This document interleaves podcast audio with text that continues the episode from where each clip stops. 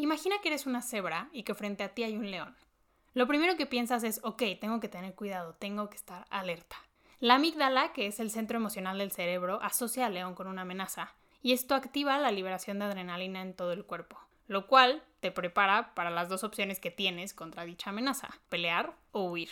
Entonces tu corazón de cebra se empieza a acelerar, igual que tu respiración. Tus conductos pulmonares se extienden, los vasos sanguíneos se dilatan, todo para enviar suficiente oxígeno a los músculos.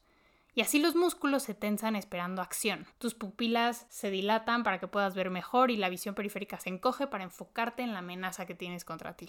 Otros sistemas del cuerpo también se apagan porque obviamente tu cuerpo está más preocupado por el peligro inminente que por digerir el desayuno o por pensar en reproducirse. Y así si el león decide saltar, tú vas a estar listo para correr y salvarte. La ansiedad en los animales es una emoción muy útil porque los prepara para salvar su vida en caso de que aparezca un depredador. Pero nosotros no tenemos ese tipo de preocupaciones. Somos seres inteligentes que movilizamos la misma fisiología, pero respecto a calificaciones o al trabajo o a la hipoteca o al temido tenemos que hablar. Somos seres que no hemos aprendido a lidiar con la ansiedad ni a usarla a nuestro favor y entonces por eso nos ataca en momentos totalmente inesperados y no sabemos qué hacer con ella. Hello, espero que estén muy bien. Bienvenidos a otro jueves de Libre y Loca. Hoy quiero, y sé que varios de ustedes también porque lo han pedido, que hablemos de ansiedad. O sea, la ansiedad es algo que yo personalmente catalogaría como el padecimiento millennial slash generación Z por excelencia. O sea, todos hemos escuchado de alguien que la padece, lo hemos visto o la hemos vivido en carne propia, ya sea como una angustia que se aparece repentina sin razón o como una sombra que nos acompaña todos los días y de la cual no podemos escapar. Y sí es cierto que muchos quizá entendemos que la ansiedad es un estado de alerta, no sabemos por qué nos ataca y en el momento puede ser súper abrumador lidiar con ella. La ansiedad es algo trascendental, transforma vidas, duele, agota y en los peores casos incapacita.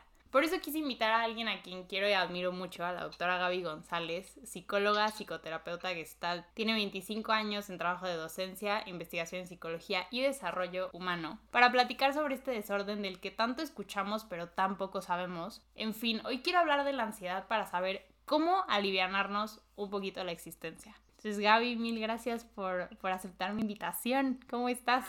Muy bien, gracias, Rob. Me encanta estar aquí contigo, tratando de responder, ¿no? Y aclarar como todas las angustias y las, y las ansiedades que hay en este momento. Por favor, porque es un tema que, que pues me han estado pidiendo mucho. Creo que es algo que a lo mejor ahorita en la pandemia se intensifica, pero que quien padece de ansiedad pues la padece también en la, en la normalidad, ¿no? Sí, claro. Pues mira, la ansiedad es una sensación y un sentimiento normal, necesario y que se produce en un contexto de salud mental. O sea, si es necesaria la ansiedad en un nivel normal, porque la ansiedad lo que va a generar es precisamente esta función de adaptar y de mejorar un rendimiento ante una circunstancia específica donde tenemos que resolver un problema, generar de una manera creativa una solución, eh, participar, presentar un examen, no lo sé. Es decir, es algo muy natural y normal que nosotros tengamos ansiedad, es necesario incluso. Sin embargo, me parece que lo que ha venido ocurriendo eh, en este contexto de jóvenes es que la ansiedad se ha generalizado porque no se ha logrado identificar cómo se construye, cómo permanece y cómo se incrementa. Y, en ese sentido, eh, pareciera ser, ¿no? Y yo los invitaría a que lo imaginaran como una especie de tren. La ansiedad siempre va a estar presente primero con sensaciones, o sea, nosotros lo podemos reconocer a nivel de sensación. Esta sensación que ustedes sienten de dolor en el pecho, sudoración, palpitación acelerada de su corazón, resequedad en la boca, presión en el estómago, nerviosismo, que tiembla el cuerpo, por citar algunas, a lo mejor mareo, empiezan a sentir incluso esta sensación de asfixia, ¿no? Que está faltando oxigenación, ¿no? O sea, cada quien va a tener sensaciones distintas, pero cada uno va reconociendo esa sensación como ahí viene la ansiedad. Entonces, una reconocen como la sensación y la otra ya tiene nombre que ustedes le ponen que es ansiedad. Sí. Luego entonces viene junto, con, porque es vagón, ¿no? Entonces, enseguidita, cargando y jalando, vienen los pensamientos. Y entonces los pensamientos lo que hacen es comenzar precisamente a construir, pero también a incrementar estas sensaciones. Sí, porque piensas, ya viene. no puedo, me siento sola, me van a dejar, no lo logro. Y si me dicen, o sea, empieza una serie de pensamientos negativos, catastróficos, de miedo, de pánico, de inseguridad, de incertidumbre. Entonces, esos pensamientos lo que hacen como un siguiente vagón es empezar a incrementar y construir esa sensación de ansiedad.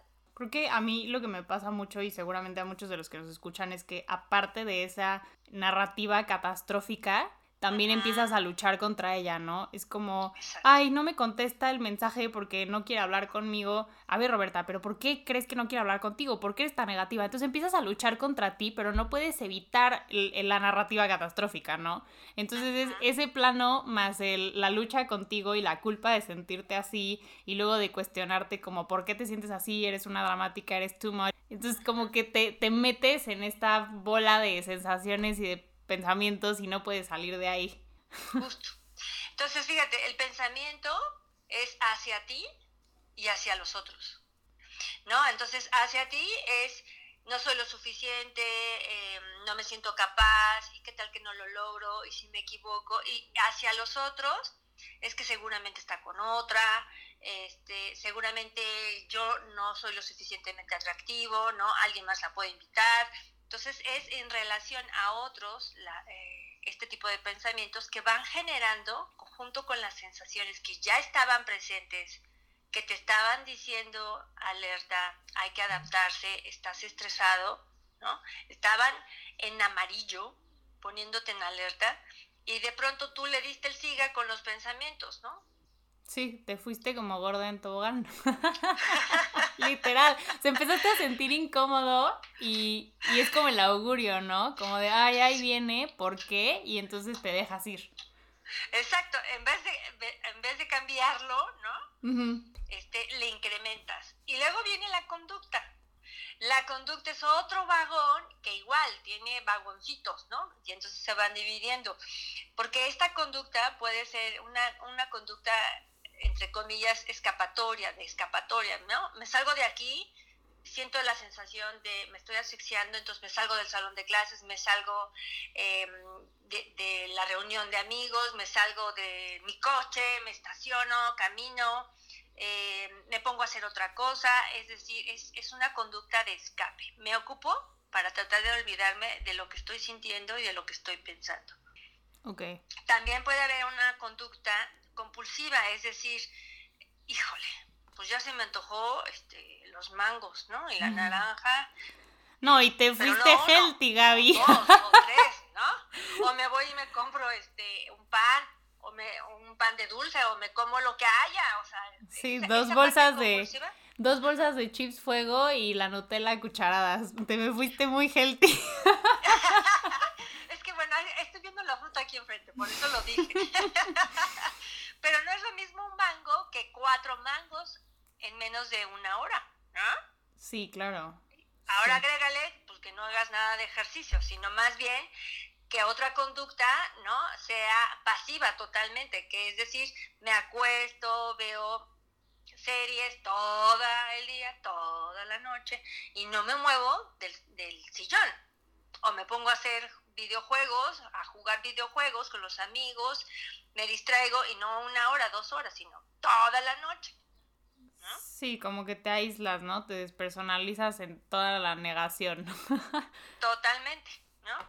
O la otra conducta que puede pasar es que eh, vamos hacia afuera, ¿no? A la parte social. Entonces me ocupo de otros, ¿no? Entonces, eh, en esta evitar esa ansiedad, me vuelvo a meter al grupo de amigos, no estoy a gusto, se comienza a incrementar más la ansiedad, eh, tengo ahora una combinación entre ansiedad y angustia y, miedo y pánico, y entonces ya se combinaron otros sentimientos que no estaban presentes porque se va incrementando, vas jalando ese tren con más peso, estás tratando de invertir más fuerza para jalarlo, ¿no? y comienza todo el desgaste.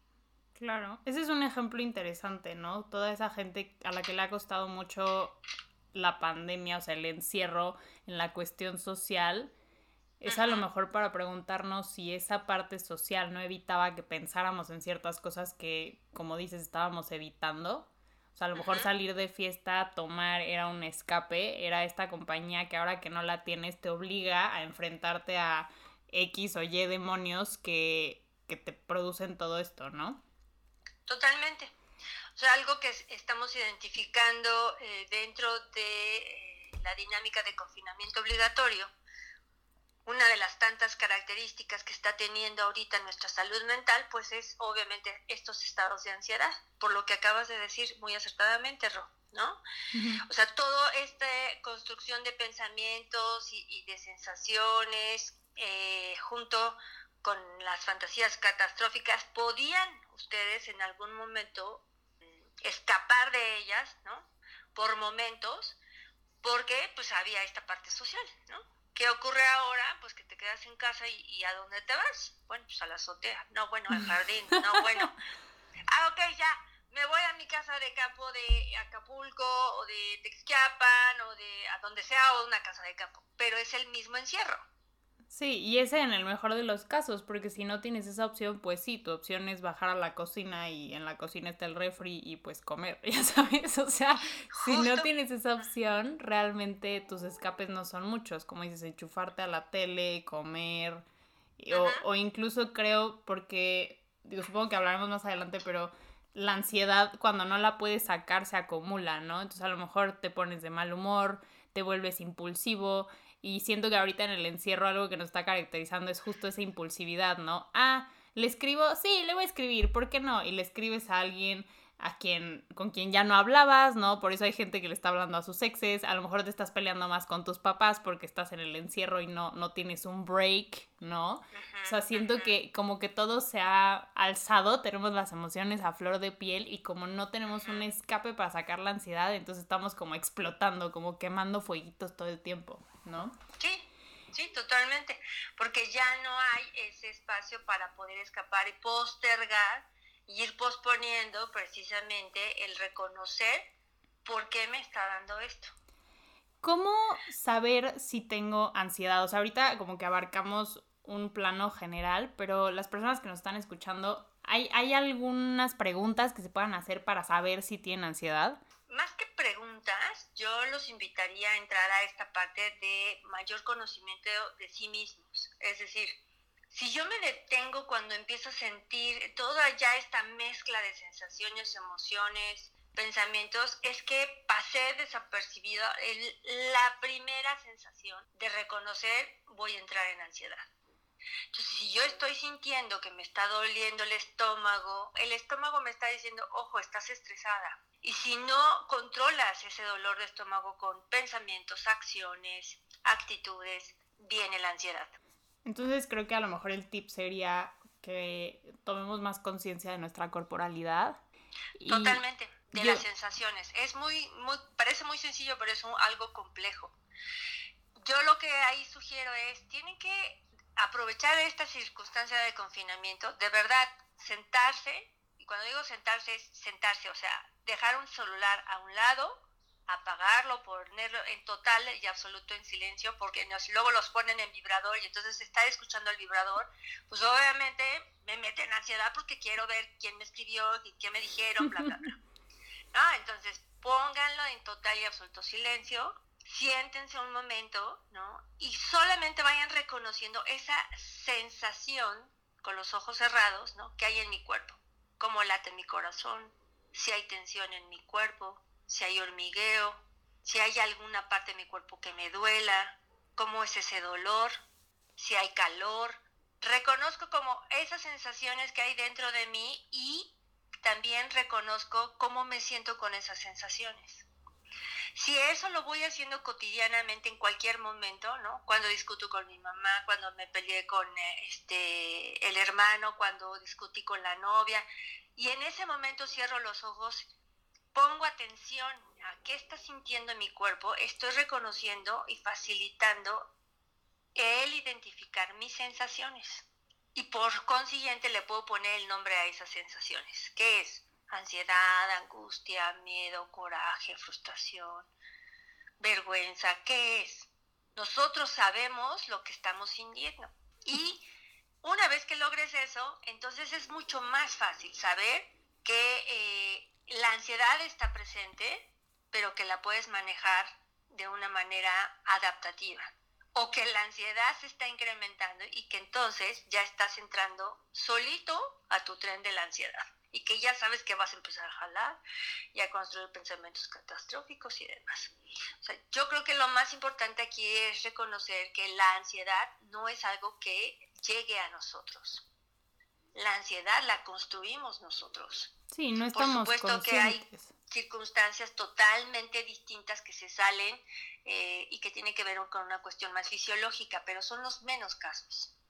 Tú sabrás más de esto que yo, pero creo que tenemos un déficit a la hora, o sea, como sociedad, a la hora de expresar nuestros sentimientos, porque no tenemos el vocabulario para hacerlo.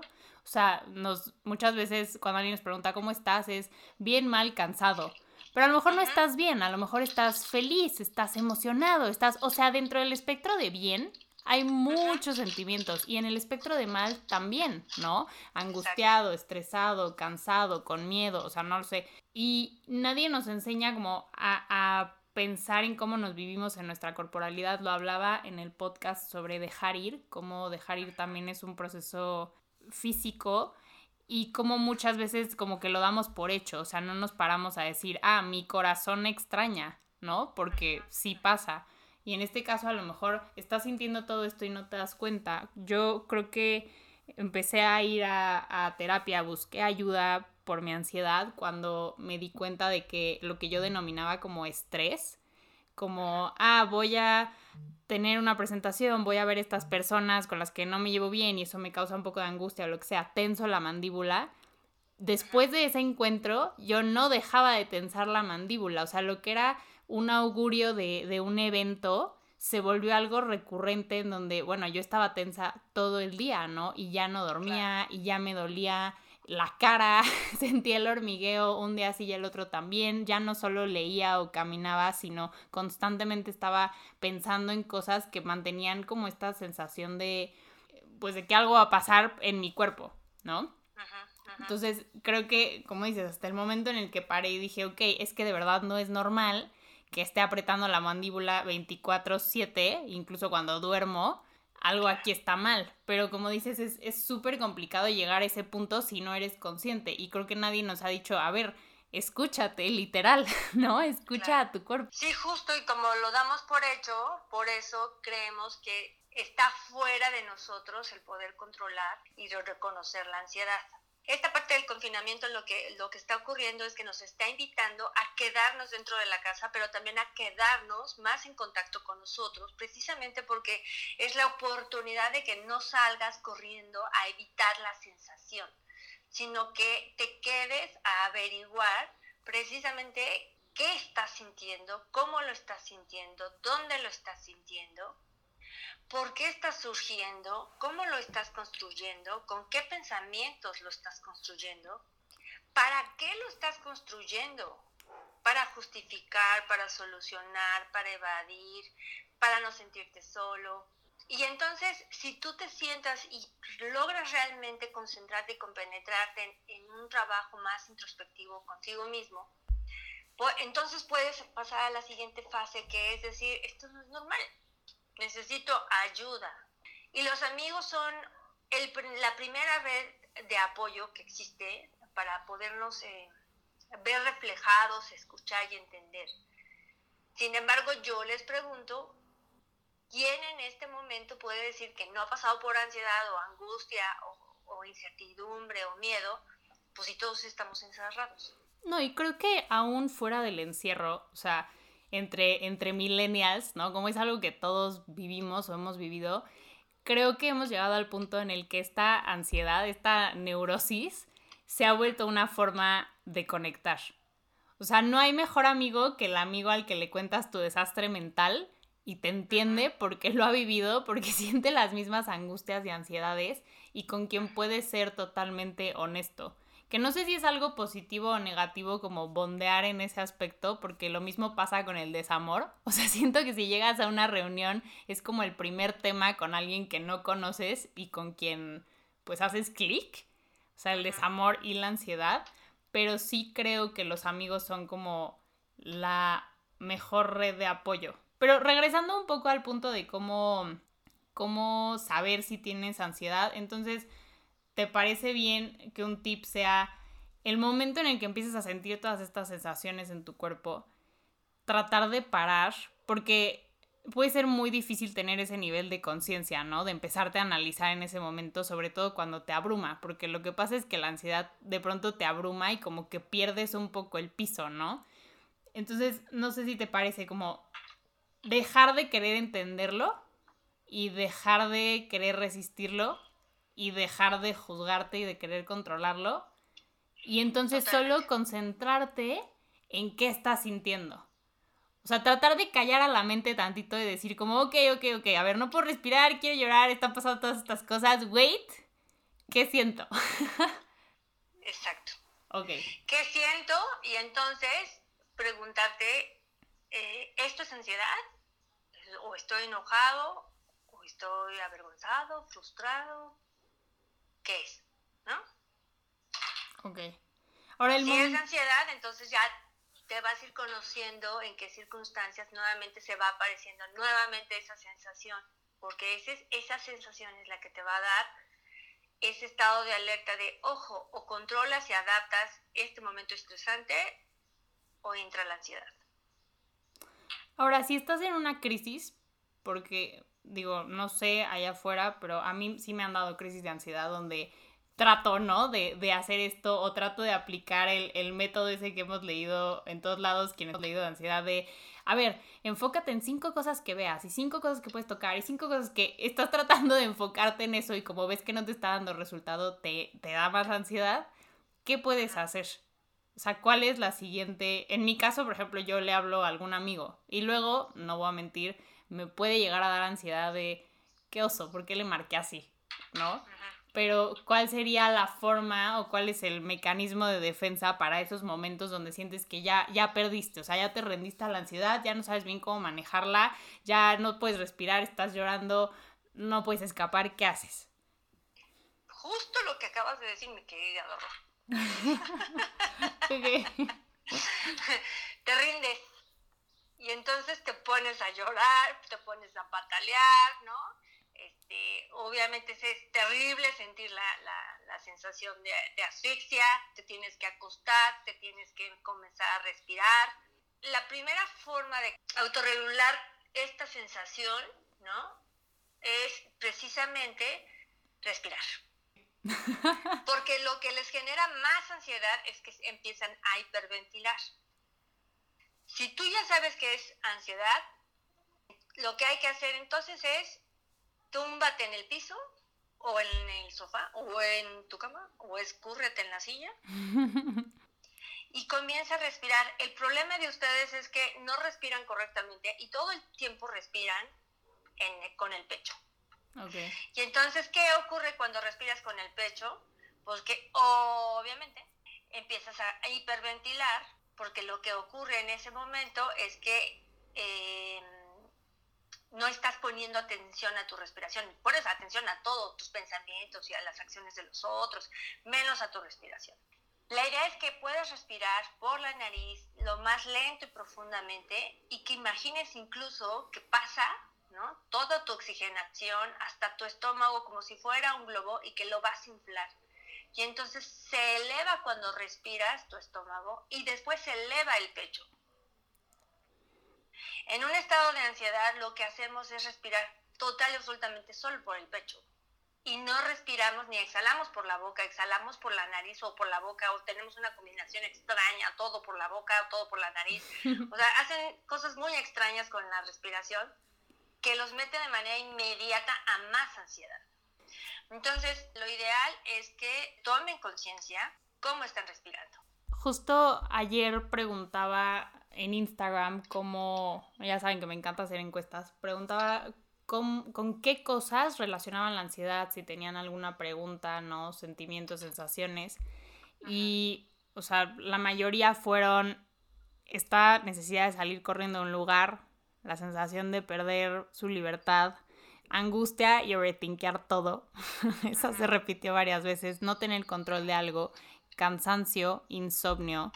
Me escribieron que se les va la vida, que están incómodos en su cuerpo, que tienen miedo, ¿no? Eh, que no saben cómo parar estos sentimientos que los lastiman y saber que algo te está haciendo sentir mal, pero no saber qué es. O sea, creo que todos al final sentimos un poco lo mismo, pero a lo mejor la pregunta es, ok, estoy ansioso, ¿de dónde llega la ansiedad? Porque como dices, empiezas a preguntarte tú cosas, empiezas a proyectar esos pensamientos en otros, pero realmente de dónde llega? O sea, creo que la ansiedad para cada uno tiene una raíz mucho más profunda, ¿no? Fíjate que mm, de dónde llega, yo le agregaría, ¿qué me genera ansiedad? Lo que pienso, la persona, el contexto, la situación, ¿Qué, creo yo que me genera la ansiedad? Porque al final es una creencia y la creencia se vuelven pensamientos. Sí, es que a veces creo que nos da ansiedad como cosas que parecen muy chiquitas o muy bobas, como lo que les decía de esto de, bueno, a mí me daba ansiedad a veces el día siguiente de una fiesta, ¿no? O sea, salía, me divertía, me reía, bailaba, gritaba, todo, a veces incluso sin alcohol, creo que esto es, es importante porque a mucha gente le da ansiedad perder el control, ¿no? Entonces como que te puede dar miedo el día siguiente de cualquier evento en el que hayas cedido un poco tu control o una, a una sustancia o lo que sea, lo entiendo. Pero en mi caso, por ejemplo, sin beber, me daba ansiedad al día siguiente. Pensar que había bailado y había sido muy intensa, pensar que había gritado y había gritado demasiado, ¿no? Justo eso de ser demasiado. Hace, bueno, la semana pasada, antepasada, hice un podcast sobre ser demasiado y no tocamos el tema de que a veces ese, ese sentimiento nos da mucho a las personas que tenemos ansiedad. El sentir que somos demasiado impulsivos, demasiado cariñosos, demasiado gritones, demasiado lo que sea. Entonces te sientes demasiado y te preguntas como, ¿por qué? Creo que en mi caso me daba esto de chiquita porque sentía que no encajaba. Entonces ahorita sé, o después de un trabajo entiendo que creo que mi ansiedad llegó de un miedo a no pertenecer o a que la gente no me quisiera como era. Y entonces cuando estaba en situaciones donde me sentía en total libertad, al día siguiente tenía este sentimiento de, mm, a ver si esto no repercute, a ver si esto no fue malo, ¿no?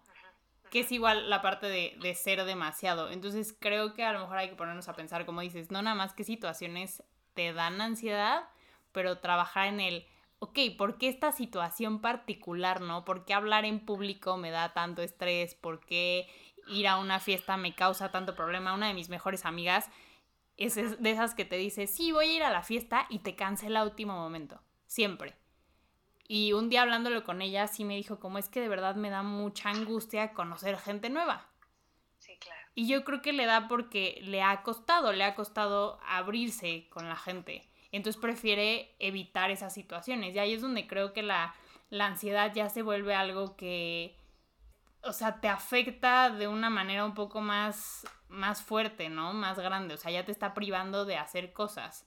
Que creo que es lo que, lo que menos quieres al final, ¿no? Que la ansiedad se vuelva algo que te debilita. La ansiedad nos, nos está llamando a sentarnos, a cerrar los ojos, a detenernos, a guardar silencio y decir, ¿qué estoy sintiendo? ¿Qué estoy pensando? ¿Para qué está llegando esto ahorita aquí? ¿Qué necesito? ¿Y cómo lo puedo hacer? Claro, sí, porque... Y lo que ocurre mucho con ustedes es que es la inmediatez. O sea, en FAD quieren que se les quite el dolor, la sensación, este, la angustia. Pues no, o sea, no nada más es apretar el botón y ya se acabó. O sea, es todo un trabajo de conocimiento y de autorregulación que hay que aprender.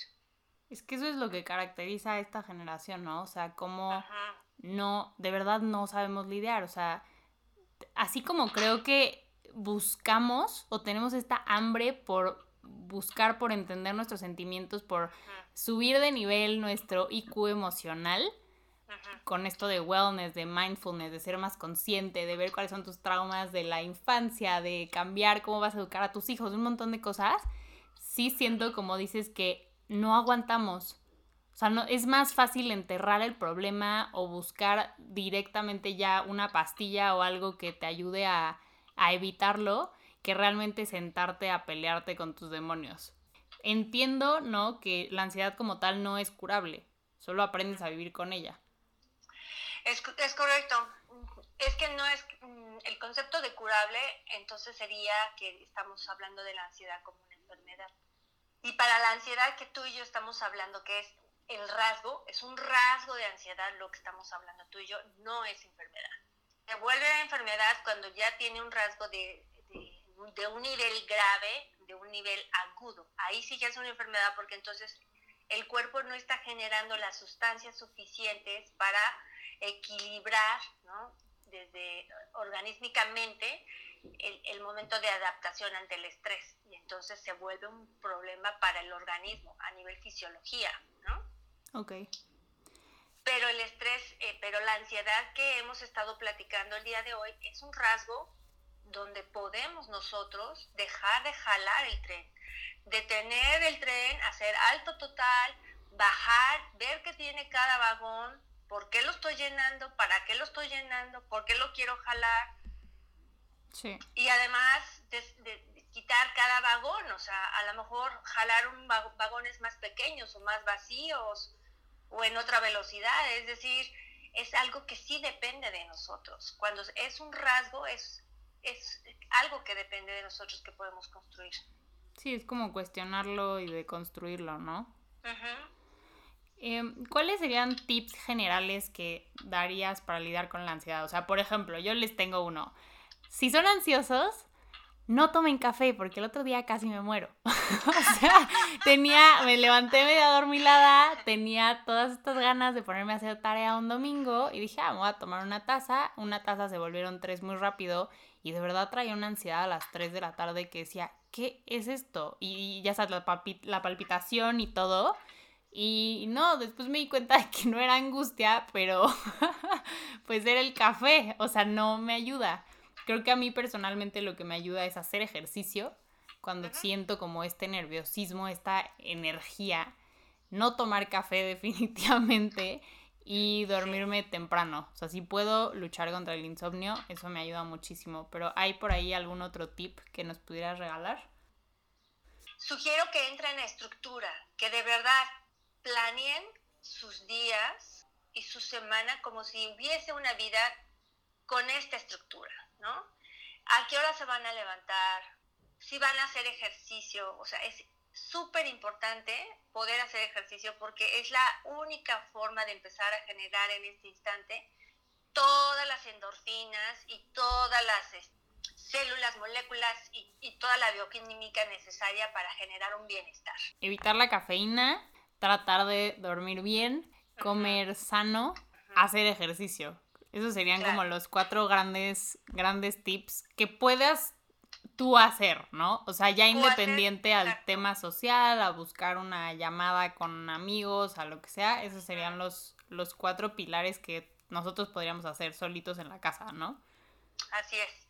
Y yo agregaría uno, eh, es súper importante la parte espiritual, meditación, eh, hacer ejercicios de silencio, porque este confinamiento lo que nos está invitando es estar más en contacto con nosotros y somos una parte espiritual nosotros también. Me acabas de recordar con todo esto a un libro que literal cada vez que me piden recomendaciones de libro, yo lo recomiendo, que se llama Becoming Dangerous de Weston Elliot. Es un libro que de verdad yo creo que que me habló, me lo encontré en una librería en San Francisco, así era un libro rojo que sobresalía de, del estante, un estante que estaba eh, catalogado como brujería. pues es un libro que habla sobre crear tus propios rituales para lidiar con la vida y creo que es un poco lo que estás diciendo ahorita, ¿no? O sea, leer puede ser un ritual, bailar en tu cuarto, meditar, ponerte a escribir, a pintar, a pintar lo que se te ocurra, ¿no? O sea, desde copiar un cuadro hasta pintar tu pesadilla todos esos son como rituales personales que te conectan con esta parte espiritual, con quién eres, con lo que sientes y te ayudan a lidiar como con el día a día, ¿no? Al final todos hemos encontrado estos rituales. Ha sido impresionante cómo durante la cuarentena ha resultado que todos llevamos un chef, un bailarín, un pintor, un blogger, un escritor dentro. O sea, todos nos hemos dedicado a, hacer algo así, a encontrar nuestro mecanismo con qué lidiar. Entonces, bueno, para cerrar, porque es un tema súper extenso y ya hablamos de la ansiedad como un general, de la ansiedad en la cuarentena, quiero que, que te vayas de este podcast pensando en lo siguiente. No eres tu ansiedad. La ansiedad son teorías de conspiración contra ti mismo y tu ansiedad te está mintiendo. Ahora, una vez que te ataque, quiero que en ese momento dejes de tratar de entenderlo, dejes de resistirlo, dejes de juzgarte por estar sintiendo lo que estás sintiendo y dejes de querer controlarlo. En ese momento, cuando sientas ansiedad, trata de salir de tu cabeza. O sea, ríndete al sentimiento y ya. No lo pienses más, no lo cuestiones. Creo que a veces se nos olvida que podemos alejarnos de un sentimiento y verlo desde afuera y simplemente dejarlo ser. Gaby, muchísimas gracias por haberme acompañado en este episodio de Libre y Loca. Muchas gracias, mi querida y hermosa loca y libre. Porque ah, para ser libre sí hay que estar loca y para estar loca hay que aprender y querer ser libre.